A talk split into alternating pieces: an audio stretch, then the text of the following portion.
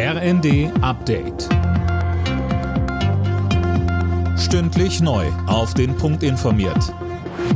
Ich bin Anna Löwer. Die Welt trauert um Queen Elizabeth II. Die britische Königin ist im Alter von 96 Jahren gestorben, heißt es aus dem Buckingham Palace. Sie hatte seit längerem gesundheitliche Probleme. Ihre Kinder und Enkel waren am Nachmittag nach Schottland gereist, um bei ihr zu sein.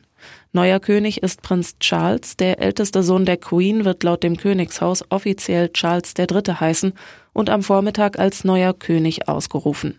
Am Nachmittag wird er bereits die erste Audienz halten mit Premierministerin Truss und dem Kabinett.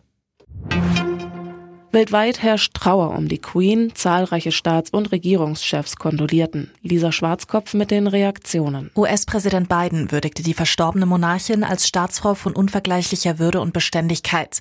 Bundespräsident Steinmeier bezeichnete sie als Frau, die ein Jahrhundert geprägt hat. Bundeskanzler Scholz nannte die Queen ein Vorbild und Inspiration für Millionen. Und Papst Franziskus, der zeigte sich tief traurig über den Tod der Queen.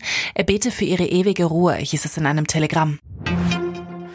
Der Fahrplan für den Herbst und Winter steht. Der Bundestag hat das neue Infektionsschutzgesetz verabschiedet. Das sieht eine bundeseinheitliche Maskenpflicht unter anderem in Bus, Bahn und Arztpraxen vor. Gesundheitsminister Lauterbach sagte, wir werden die Corona-Lage gut im Griff haben. So heiß wie in diesem Sommer war es in Europa bisher noch nie.